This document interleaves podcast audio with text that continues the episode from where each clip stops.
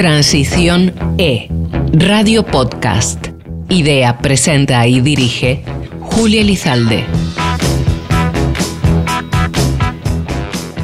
Hoy les voy a pedir que si están en un espacio cerrado, se asomen a la ventana y si están al aire libre, miren al sol. Porque hoy la energía sobre la que vamos a hablar es precisamente la que aprovechamos de manera concentrada del sol. Nuestro programa lleva por título La energía solar de concentración ante los retos de la transición energética. Bienvenidas, bienvenidos a Transiciones.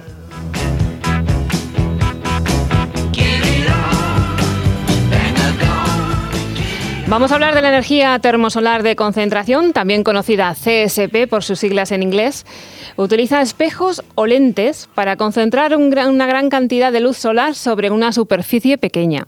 Vamos eh, centrando el tema, pero para ello es mejor que dé paso a nuestros invitados al programa, auténticos expertos, ya verán, para que nos lo expliquen. Tenemos en primer lugar, les voy a presentar a Gonzalo Martín, secretario general de Protermosolar, la Asociación Española para la Promoción de la Industria Termosolar. Buenos días, Gonzalo. Muy buenos días, Julia. Un placer estar aquí contigo hoy, esta mañana. Tú además, que eres un gran divulgador, has estado anteriormente también en nuestro programa, te pediría que nos especificaras y que nos dijeras eh, qué es la energía solar de concentración y cómo se puede diferenciar esta energía de la fotovoltaica. Pues sí, eh, básicamente la energía solar de concentración, como su nombre indica, consiste en concentrarla. Es decir, yo siempre pongo el mismo ejemplo. Cuando éramos pequeños y teníamos una lupa y quemábamos una esquina de un papel de periódico o perseguíamos algún insecto, esa radiación que llega, ese calor que llega eh, con esa lupa la concentrábamos y hacíamos que ese punto pues, estuviese más caliente. Pues fundamentalmente eso es eh, lo que hacemos. Concentramos la energía a nivel industrial unas cientos de veces esa concentración, es decir, cientos de lupas, y con ese calor, fundamentalmente, pues activamos una máquina convencional de vapor que genera electricidad. ¿Qué se diferencia de fotovoltaica? Siguiendo el ejemplo de la infancia, la fotovoltaica es esa primera calculadora que tuvimos eh, solar que tenía dos cuadraditos o tres eh, marroncitos que si pones el dedo se apagaba y si quitabas el dedo entraba luz, eh, se encendía. Fotovoltaica básicamente son paneles que reciben la radiación eh, del sol y generan electricidad, simplificando mucho. Es un ejemplo, desde luego, buenísimo para hacernos eh, a la idea. Y si lo hablamos ya un poco más a gran escala, hablando de plantas, ¿qué partes componen una central CSP y dónde se pueden ubicar? Por ejemplo, en cualquier punto de la península ibérica. Vale, pues eh, hay como tres grandes partes. La más llamativa, que es lo que denominamos campo solar, es decir, estos cientos de espejos, en el caso termosolar usamos principalmente espejos, que concentran la luz. Y ahí concentramos energía y, bueno, y alcanzamos temperaturas entre 400 y 800 grados, según diferentes tecnologías. Hay una segunda parte que es eh, la parte más convencional, por decirlo así, que sería muy similar a una central de carbón, en lugar de tener carbón, donde quemamos el carbón para calentar agua y ese agua se convierte en vapor, sustituimos el carbón por este campo solar. Pero la parte, digamos, convencional, que es una turbina, eh, muy parecida a una central de carbón. Y una tercera, que es la más eh, interesante para otro sector, que es un sistema de almacenamiento. Básicamente sería como una especie de batería gigante, por decirlo así, de, dura 12, 14 horas de funcionamiento, pero en lugar de ser una batería, una pila, eh, son dos tanques que tienen unas sales dentro, esas sales están muy muy calientes y bueno, con ese calor eh, podemos almacenarlo y despacharlo a demanda. Siguiendo con los ejemplos de la infancia, el chocolate caliente que nos ponía nuestra abuela, que estaba caliente mucho, quemaba mucho tiempo, pues eso a nivel industrial guardamos el calor en una sal que guarda el calor aún mejor durante semanas sin ningún problema la energía que nos daba ese chocolate que al menos preparaba mi abuela, bueno, no había frío de invierno que lo superara, vamos, me quitaba algo, así que nos podemos hacer una idea. Seguimos con las presentaciones de los contertulios del programa de hoy. Hemos invitado también hoy a participar con nosotros en el programa a Ana Bernardos, ella es investigadora y jefa de Servicio de Innovación y Desarrollo de Tecnología Termosolar en CENER, el Centro Nacional de Energías Renovables. Buenos días, Ana, y bienvenida a nuestro programa. Hola, Julia, encantada de estar con vosotros y muchas gracias por, la invitación. Existen cuatro tipos de tecnologías diferentes. ¿Nos podrías especificar eh, cuáles son? Sí, eh, la, como ha dicho Gonzalo, sabemos que la energía termosolar consiste en concentrar la, eh, radiación, la energía que viene del sol, eh, para concentrarla sobre una superficie más pequeña de manera que podamos disminuir las pérdidas térmicas y, y calentar un fluido. ¿no? Pues básicamente las cuatro tecnologías que existen se pueden agrupar en, dos, en dos, dos tipos diferentes que básicamente están relacionadas de cómo concentra la luz. Eh, está la tecnología de concentración lineal y la, concentración, y la de concentración puntual. La de concentración lineal hay a su vez dos tecnologías mm, de, de este tipo que son la Fresnel o lineal Fresnel y la cilindro parabólica.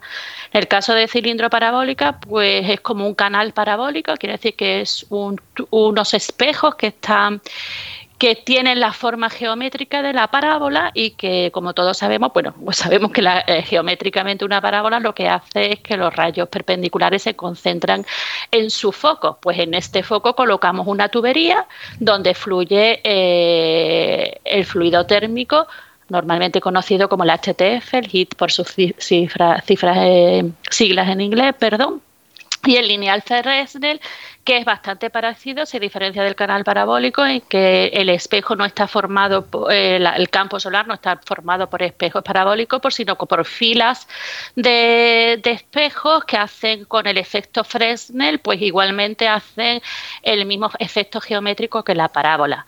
Esto de ellos dos, el, más, el que está más extendido son los canales, canales cilindros parabólicos. En el caso de la tecnología de torre, tecnología eh, de, de, tecnología de concentración puntual, tenemos las torres y los discos Stirling. Las torres, bueno, pues lo que hacen es que el campo, que en este caso se denominan a los colectores, se denominan heliostatos, concentran, como su nombre dice, pues en un receptor central que normalmente está ubicado a una altura pues de unos 200 metros, depende de la potencia que tenga la central. Y los discos Stirling, que está formado por un disco eh, paraboloide, de revolución paraboloide, que concentra la luz en un punto donde hay una máquina eh, Stirling.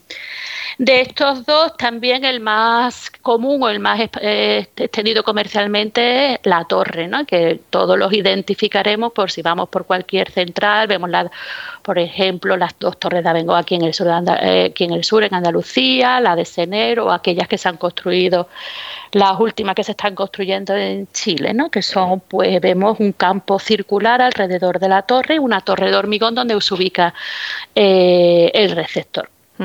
Esos son los cuatro tecnologías principales y las más extendidas son las de cilindro parabólico y las de torre. En el caso, si queréis más detalles. Sí, de la solar de concentración, Ana, eh, se suele hablar más de, centrales, ¿verdad? No, no, no son instalaciones que se ven habitualmente de manera individual. Se suele hablar de centrales. Eh, lo que sí es cierto que la tecnología termosolar está muy enfocada, muy dirigida a la producción de energía eléctrica, pero sí es verdad que también hay, hay plantas más en este caso normalmente son más pequeñas y que también, por ejemplo, están orientadas a dar calor de proceso, que en el tema de la transición energética es fundamental y muchas veces se nos olvida, porque la descarbonización tiene que pasar también por poder producir con energías renovables el calor que utiliza la industria. En este caso, por ejemplo, son plantas más pequeños, son cilindros parabólicos más pequeños. En este caso, por ejemplo, la tecnología Fresnel por sus bajo ratio de ocupación eh, también se utilizan mucho y hay algunas plantas pues que están incluso dando, creo recordar que hay algunas plantas que están dando calor de proceso con tecnología Fresnel e incluso frío. Pero sí, eh, normalmente cuando son centrales de, para producción de energía eléctrica son grandes plantas, esa es la realidad, pero cuando son puede otras aplicaciones como procesos pues pueden ir acompañados de superficies más pequeñas ¿no? de, de otra, otro, otro rango de, magnitud. Date cuenta que las de centrales de producción energética si no recuerdo mal casi que la de Dubai que es una de las más grandes normalmente también se ubican en parques llegan hasta 700 megavatios vale Tremendo. Eh, no, con una única planta, pero creo que en Abu Dhabi son dos de centrales parabólicos y una de torre. Entonces, pues sí, normalmente los costes de generación es una realidad. Cuanto más grandes son las plantas, lo vas a disminuir, pero creo que no debemos de olvidarnos de la otra parte que creo que es muy importante en este proceso en el que, no, que estamos actualmente, ¿no? de la descarbonización de la generación eléctrica en el bien energético, pero también en la industria, que es muy importante. Efectivamente, y hay, se trata de ser competitivos y prácticos, en este caso, dando una solución al, al sector industrial. Hablamos del sector industrial y tenemos que invitar también a, presentarles porque está con nosotros Marco Antonio Carrascosa, el es CEO de la Ingeniería Teguer. Buenos días. Buenos días, Julia. Un placer estar aquí con vosotros. Me hacía gracia porque tú decías, bueno, dentro de la divulgación que nos gusta hacer en este programa y que vemos ya, ya hemos empezado a aprender bastante en los primeros minutos y vamos a seguir haciéndolo sobre la energía termosolar y las solares de concentración. Eh, tú me decías que esto viene desde Arquímedes, además me ponías un ejemplo muy gráfico. Sí, eh, esto es bastante antiguo, no es un invento de ahora. Eh, en Arquímedes ya, eh, el famoso espejo de Arquímedes no era ni más ni menos que coger la energía del Sol, que tiene una densidad baja, coger con un espejo con la forma adecuada y concentrarla en un punto. ¿Para qué lo utilizaban en aquel entonces? Pues para ganar las batallas quemando las velas de los barcos que se aproximaban a la costa. Y aquí lo que hacemos es lo mismo, nada más que para intentar producir electricidad y no quemar barcos. ¿eh? y, intentar también producir este calor de proceso que decía Ana, que es muy importante en la descarbonización, porque un porcentaje muy importante de la energía que se consume en el mundo está dedicada al calor y al, al calor y enfriamiento en los procesos industriales. ¿Estas centrales consideras que pueden ser entonces, en tu opinión, una solución real y práctica como suministradoras de energía de manera general o tienen aplicaciones muy concretas y determinadas? absolutamente, estas centrales eh, son una, tiene, aportan a la producción de manera general, pero sí es cierto que dentro del MIS de tecnologías tenemos que aprender a utilizarlas, ¿no? Tenemos que aprender a ponerlas donde realmente nos aportan valor. Estas centrales, como ha introducido muy bien Gonzalo y Ana, la, gran particularidad que tienen es que acumulan calor en una gran cantidad, una gran cantidad de energía acumulada en calor de una forma muy fácil, sal fundida, que es como si fuese un agua verde que tienes depositada a, a, a 560 grados, ¿no? Con lo cual eh, nos permite producir de una forma renovable y sin emitir ni una tonelada de CO2 por la noche, pero sobre todo de una manera efectiva, de una manera con un coste eh, muy eh, adecuado para la industria si lo comparamos con otros medios de producción renovable que puedan producir por la noche, exceptuando la eólica. Es decir... Lo de la noche es importante porque es algo que siempre se dice, por la noche no hay sol. Exactamente. Por la noche no hay sol, pero nosotros lo que intentamos hacer con algo de parecido de la inteligencia que hacía Arquímedes, es decir, bueno, vamos a coger el sol que tengo por el día y no lo voy a descargar por el día, no lo voy a utilizar por el día, me lo voy a guardar, porque tengo una forma muy eficiente de guardármela, que es en modo de calor, de calor en un tanque con sales. Me lo voy a guardar y lo voy a utilizar cuando no tengo sol. Claro. Pues fíjese qué práctico, sencillo y está al alcance y desarrollado a día de hoy, porque además luego iremos comentando, pero desde luego nuestro país es eh, una referencia en el sector industrial y tecnológico que ha servido también de ejemplo para otros muchos que han querido desarrollarlo. Hemos eh, eh, analizado, hemos definido conceptos y vamos a, continuación a hablar sobre la gestionabilidad de estas plantas y todos los detalles que, que la rodean. Estás escuchando Transición E con Julia Elizalde. Hola, soy Miguel Ángel Pescador y quiero mandar un saludo muy cordial a los oyentes de Transición E desde Ateneo de Energía.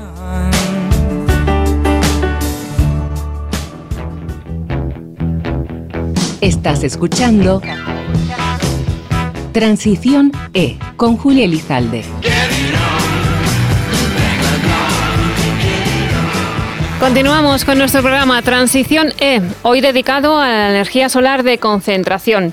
Bueno, a partir de, ahora lo que os voy a invitar a todos los intervinientes es que yo vaya haciendo las preguntas y cualquiera de los que queráis de los tres vayáis respondiendo, ya que podéis hacerlo desde vuestra experiencia aportando datos y sobre todo ejemplos prácticos de proyectos que yo creo que es como eh, los oyentes más eh, pueden tener claro y además eh, conceptuar ¿no? de, la dimensión del desarrollo de esta, de esta tecnología. Y la primera pregunta sería si estas centrales solares de concentración resultan muy difíciles de gestionar, si es ahí un poco el key de la cuestión y cuáles son sus condicionantes. Ana, ¿qué nos podrías decir al respecto?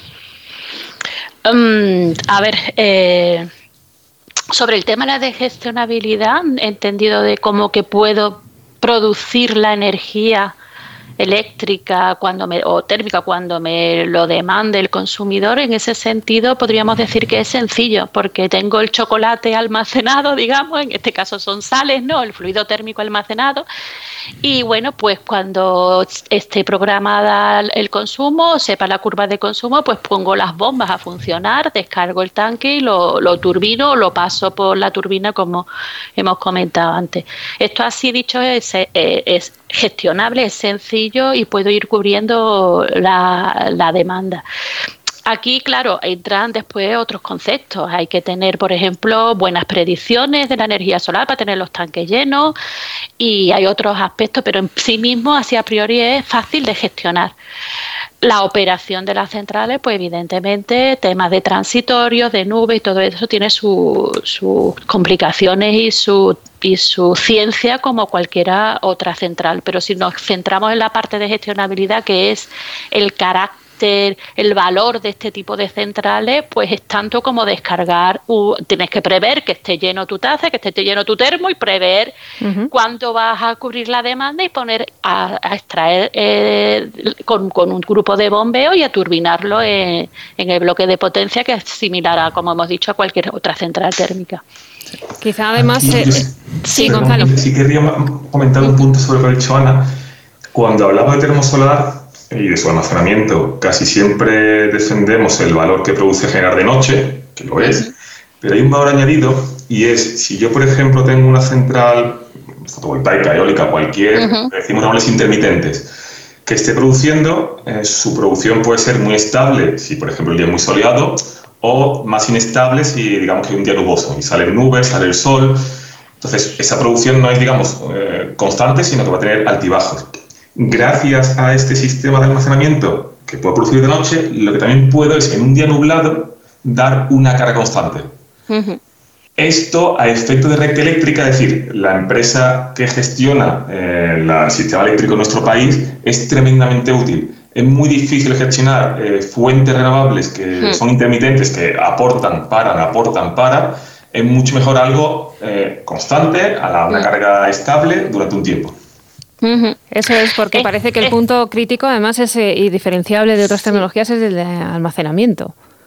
Sí, esto, ah, digamos, reforzando lo que dice Gonzalo, en sí mismo la termosolar por sí misma es renovable, pero eh, ayuda, fortale o sea, ayuda en el mix energético que entren otras renovables porque aporta capacidad firme, que es lo que se, normalmente se, se dice en el largo de, del mix energético. ¿no? Aporta siendo renovable aporta la entrada de otras renovables que son que son intermitentes, como se diría, ¿no?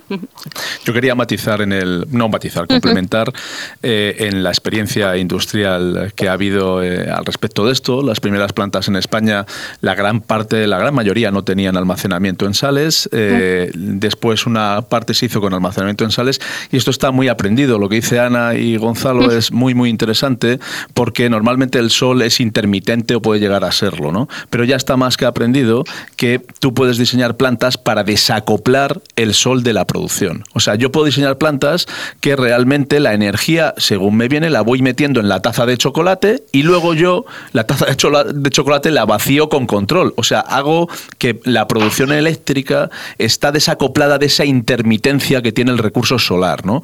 Que en otras tecnologías mm, se hace a través de baterías eh, o otros eh, factores, pero que las tecnologías intermitentes, ¿no? Pues es mucho más difícil de controlar. Y esa intermitencia suministrada a la red eléctrica es un problema. Por tanto, la termosolar es capaz de dar un suministro estable y fácilmente controlable a la red eléctrica. Ahí sería quizá uno de los principales desarrollos tecnológicos que se ha producido en los últimos años, la innovación. Bueno, en los últimos años eh, se han producido innovaciones en diferentes campos, ¿no? Se han producido innovaciones en la mejora de lo de esta parte que comentaba Gonzalo, que es el campo solar. Se han producido innovaciones y mejoras en todos los sistemas de almacenamiento y sobre todo se ha aprendido mucho en, bueno, cómo aparte de bajar los costes, cómo aportan valor todas estas eh, diferentes tecnologías en termosolar. Digo, aportan valor en sitios como pueda ser la producción eh, energética, la producción eléctrica, o como pueda, como pueda ser, como bien decía Ana, el calor de proceso, que no hay que menospreciarlo. ¿no? Gonzalo, en, tu opinión, eh, estamos viendo que yo creo que hace, eh, hace, falta divulgar mucho más acerca de este tipo, esta tecnología, porque yo creo que es una, una, gran desconocida todavía por el gran público. ¿Por qué consideras que no se instalan más centrales de este tipo a nivel más general? ¿No se ven más centrales de, de CSP? Bueno, hay varios motivos. El primero, y es el más evidente, es la disponibilidad de espacios, o sea, que dónde puede estar una central termosolar a diferencia de una fotovoltaica, la fotovoltaica funciona con lo que se puede decir con claridad, es decir, eh, radiación global. Eh, ¿Eso qué, es? Eh, esta calculadora que decíamos al principio funcionaba mm, en aire libre o funcionaba en la clase, porque hay claridad. La, la, tecnología solar de concentración funciona únicamente con radiación solar directa. Esto es, la que te quema en verano, la que pones una sombrilla y te hace una sombra grande porque está cayendo el sol, por decirlo así.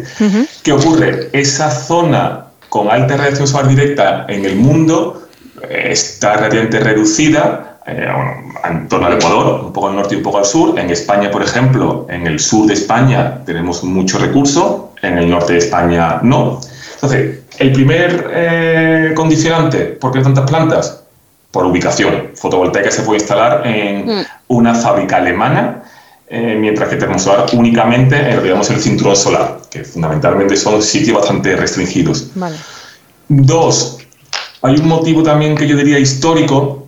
España fue el, primer país que, digamos, llevó esta tecnología a una escala muy grande. Las primeras plantas eh, comerciales son de Estados Unidos, de los años 80, hicieron varias y no hubo, digamos, más desarrollo y de repente España, año 2007-2013, se convierte en el líder mundial, hacemos, bueno, representamos el 75% de la capacidad mundial. Madre mía. Y en 2014 hubo un cambio normativo, por otras eh, implicaciones políticas que no vienen al, al caso ahora.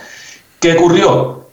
Que el mundo entero que estaba viendo España cómo evolucionaba, vio que paró de repente. Entonces, muchos planes termosolares mundiales se quedaron como, digamos, en stand-by o en pausa, viendo qué pasaba con España. Es decir, la termosolar mundial sufrió las consecuencias de una actuación política barra económica de un país concreto. Entonces, eso supuso un retraso importante. No obstante, ya existen nuevas centrales. Un punto importante eh, para que haya más desarrollo es, como decía, que haya sol y después que haya una estabilidad geopolítica. Es decir, muchos de estos países eh, que tienen sol pues son países quizás menos desarrollados.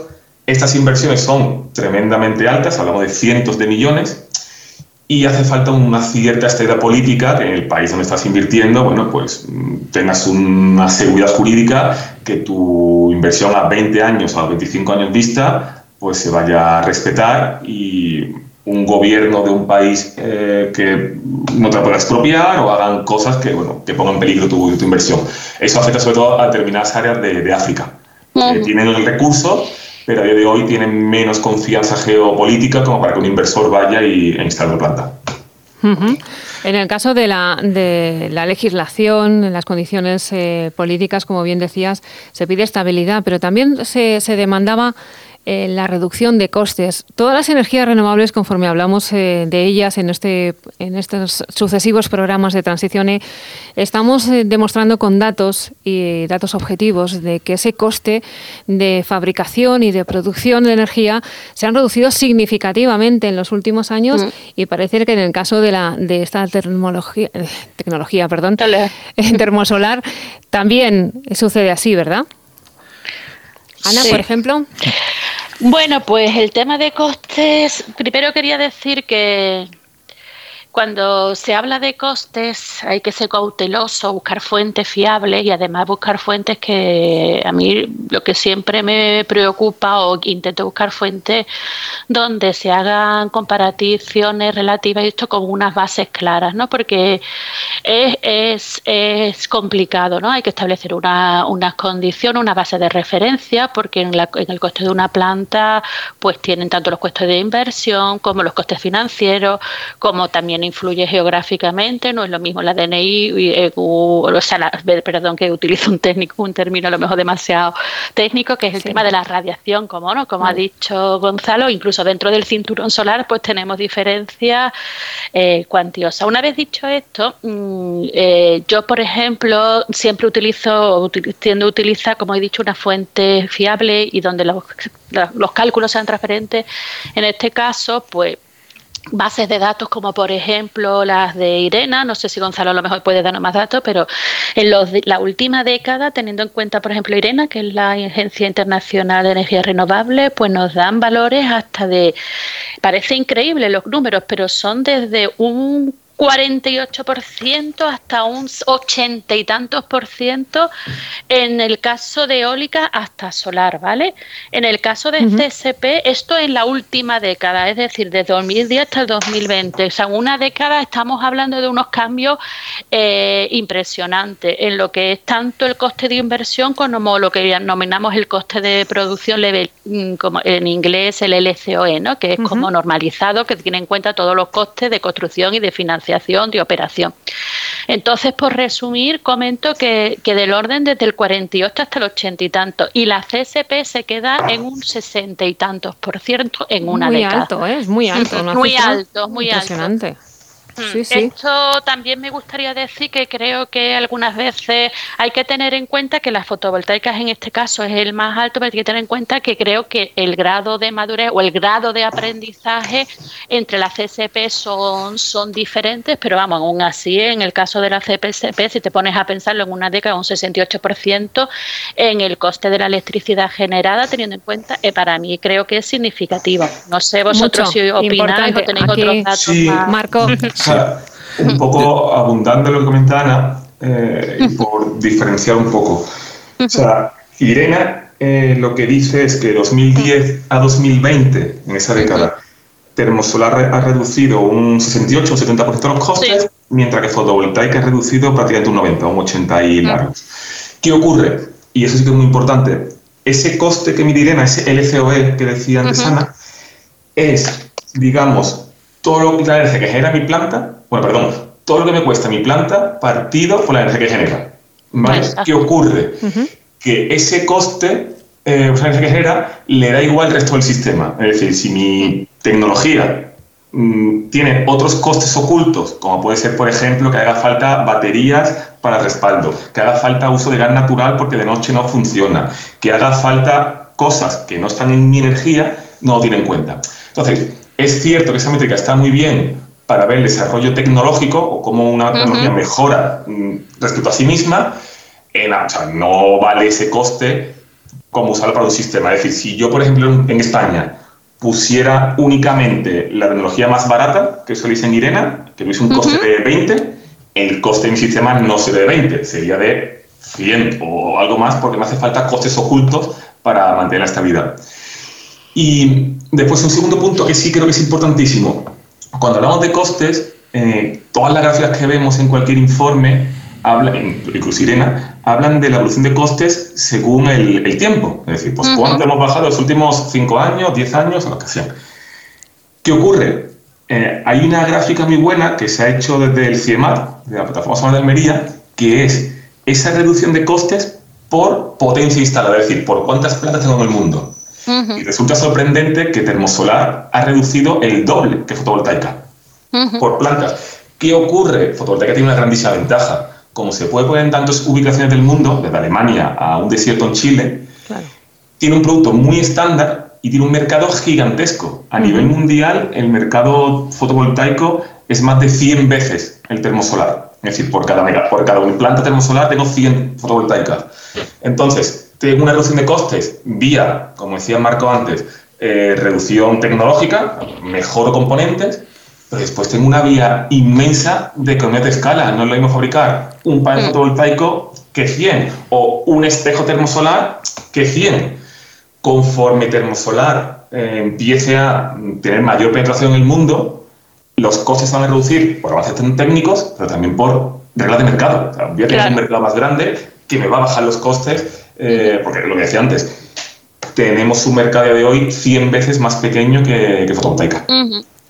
Pero eso va Yo- creciendo. Y Marco aquí Sí. quiere apuntar también. Yo quería apuntar eh, desde el punto de vista industrial un par de, de- de aspectos en los costes, pero antes de eso también dar una- un orden de magnitud para que los oyentes, en todo esto que decimos del espacio y el sitio donde se puede instalar esto, eh, mm, tengamos un- una- números en la cabeza. ¿no?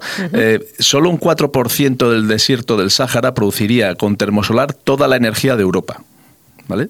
Toda la energía dato, de ¿eh? Europa. Entonces, eh, sí que es cierto que nosotros necesitamos radiación directa, como bien decía Gonzalo, pero eso no es un impedimento a día de hoy para poner la tecnología. O sea, hay muchísima superficie y mucho espacio en zonas bien, con buena radiación, como para utilizarla de forma masiva. ¿no? Entonces, entrando al tema de los costes, yo os voy a dar simplemente ejemplos. O sea, hay dos vías de, de reducción de costes claras, ¿no? Una, el desarrollo tecnológico y, el, y la otra, la optimización industrial, que la segunda viene normalmente por volumen. Yo os puedo decir, nosotros en Tewer hemos participado desde el 2008 en la mayor parte de los proyectos, son muchísimos proyectos, desarrollando tecnología y ayudando a implementarla. En la planta de Tonopa re- realizada en Estados Unidos, eh, nosotros trabajamos en el campo solar de aquella planta y os puedo decir que la tecnología que hemos desarrollado a día de hoy, que tenemos, el campo solar es un 70% más barato que en aquel momento. Luego, ¿hay potencial de reducción tecnológica con eh, innovación? Sí, y es real. En Tewer tenemos más de 32 patentes relacionadas con esto. Entonces, la segunda parte, que es la parte de la optimización, como hacemos en automóvil, la optimización de la producción y maduración de la tecnología, está directamente asociada al volumen y relaciona directamente con esta gráfica que muy bien eh, nos contaba Gonzalo, ¿no? en la cual yo voy a ver cuánto coste he reducido en función de qué es lo que estoy haciendo en volumen. ¿no? Y ahí ganamos, ¿no? Ganamos. No es que ganemos, lo importante no es eso. Lo importante es que tenemos op- opciones de reducir muchísimo más si generamos un mínimo mercado estable.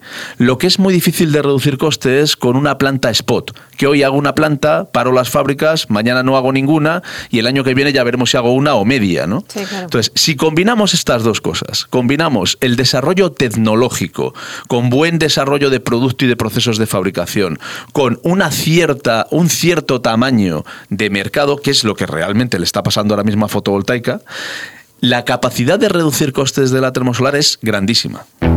Transición E. Radio Podcast. Idea, presenta y dirige Julia Elizalde.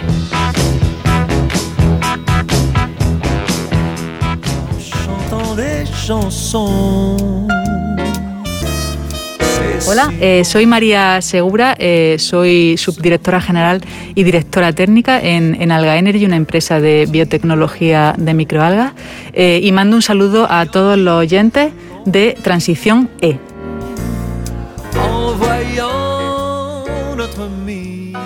Bueno, con esa energía tan positiva que estamos eh, o- eh, eh, expandiendo hoy en el programa, en el caso de la energía solar de concentración, también que tenemos que reivindicar este sector industrial y este y tecnológico que tenemos como potencia en España desarrollando esta tecnología concretamente.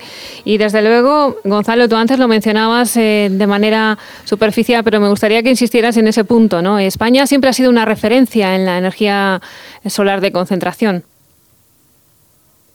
Pues sí, eh, como decíamos, año 2007-2013 mm, tenemos el 75% de la potencia mundial, pero es que es más, hasta 2016 eh, la mayor familia de patentes eh, de energías renovables era la española en termosolar. Quiero decir, que éramos una potencia no solo eh, en potencia instalada, sino que han sido nuestras empresas las que han hecho esto. Aquí no han venido empresas extranjeras a instalar plantas en España, han sido nuestras empresas. Y una vez que hubo este cambio en España, hubo mercado exterior y hasta hace muy poco las empresas españolas han estado presentes en el 80% de los proyectos mundiales. ¿Dónde no estaban? En algunos sitios de- China, que, bueno, que había ciertas restricciones a empresas extranjeras. En el resto del mundo, eh, España era el líder en capacidad y en empresas. Esto, por desgracia, últimamente está cambiando. Hay alguna empresa saudí, por ejemplo, mm, enorme, que ya hacen proyectos sin tecnología española, o sea, sin empresas españolas. Bueno, esto es resultado de un poco del parón que hemos hecho en España. Muchas empresas españolas pues, se han diversificado o han estado en otros países. Si pensamos que actualmente en España se abre una oportunidad muy interesante de desarrollar proyectos termosolares y, como decía Marco, eh, se está brindando un calendario de proyectos. Es decir, no solo que mañana o pasado mañana se haga una o dos plantas, sino que en los próximos cinco o seis años tengo una cierta visibilidad. ¿Esto qué puede, cuál es el beneficio de esto? Pues que estas fábricas que decíamos antes, estas ingenierías, puedan planificarse, eh, no hacer una planta y ya veremos cuándo viene la segunda, sino ya a cinco o seis años vista empezar a planificarse y, bueno, y, a volver a funcionar. Y estoy convencido que una vez que en España se reactive el sector, volverán otras empresas a ser las líderes eh, también fuera de España. Y tener en ese sentido también, supongo, cierta estrategia de, desarrollo. Marco, ¿quieres...? Sí, no, solo por complementar un poco en la experiencia práctica lo que comenta Gonzalo. Nosotros, como empresa pequeña o media, hemos participado en proyectos en muchos sitios, incluso en China en, eh, hace dos años dimos tecnología patentada por nosotros para el montaje de una planta de 100 megavatios en China, que es una, está localizada en Urat, en Inner Mongolia, donde los equipos de nuestra empresa estuvieron allí aportando experiencia y soluciones para el montaje de esta planta. Con lo cual, eh, que, la, eh, que, la, que la capacidad española es indiscutible y que íbamos por delante y todavía podemos estar ahí es, es claro desde el punto de vista de experiencia y tecnología. ¿no? Y está reconocida por lo que dices y, y, demostráis además con este tipo de proyectos. ¿Por, dónde van a venir a partir de ahora las principales innovaciones, Ana, los desarrollos tecnológicos? ¿Por dónde crees tú que es por donde más cambio vamos a, a notar o mejoras en las que estáis trabajando? A ver, eh, digamos en el corto plazo, mm, yo creo que las mejoras de la termosolar van a estar muy enfocadas a temas, pues por ejemplo, de nuevos recubrimientos de espejos que eviten la suciedad y la disminución de reflectividad, temas de nuevos materiales eh, de protección de los de tubos, de los sistemas de almacenamiento, que como saben estos fluidos pues suelen ser corresivos, temas de todos los componentes están sometidos a, a ciclos con valores extremos de proceso. Creo que hay mucho de mejora en la parte de OM. Ahí, eh, evidentemente, pues lo que se va a hacer es utilizar pues la eh, otra, toda la ciencia de materiales que se ha utilizado en industria, aplicarla y mejorar lo que es la operatividad de las plantas ahora mismo. Esto a corto plazo. Más a largo plazo, si nos ponemos, pues el potencial de la energía termosolar es impresionante.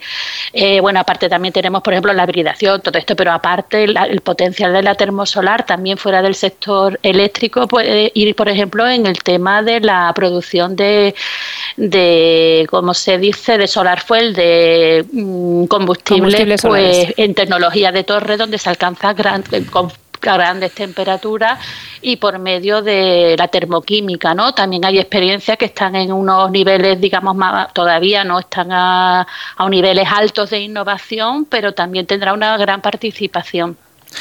Yo aquí fíjate que quería complementar incluso en el amplio rango de participación.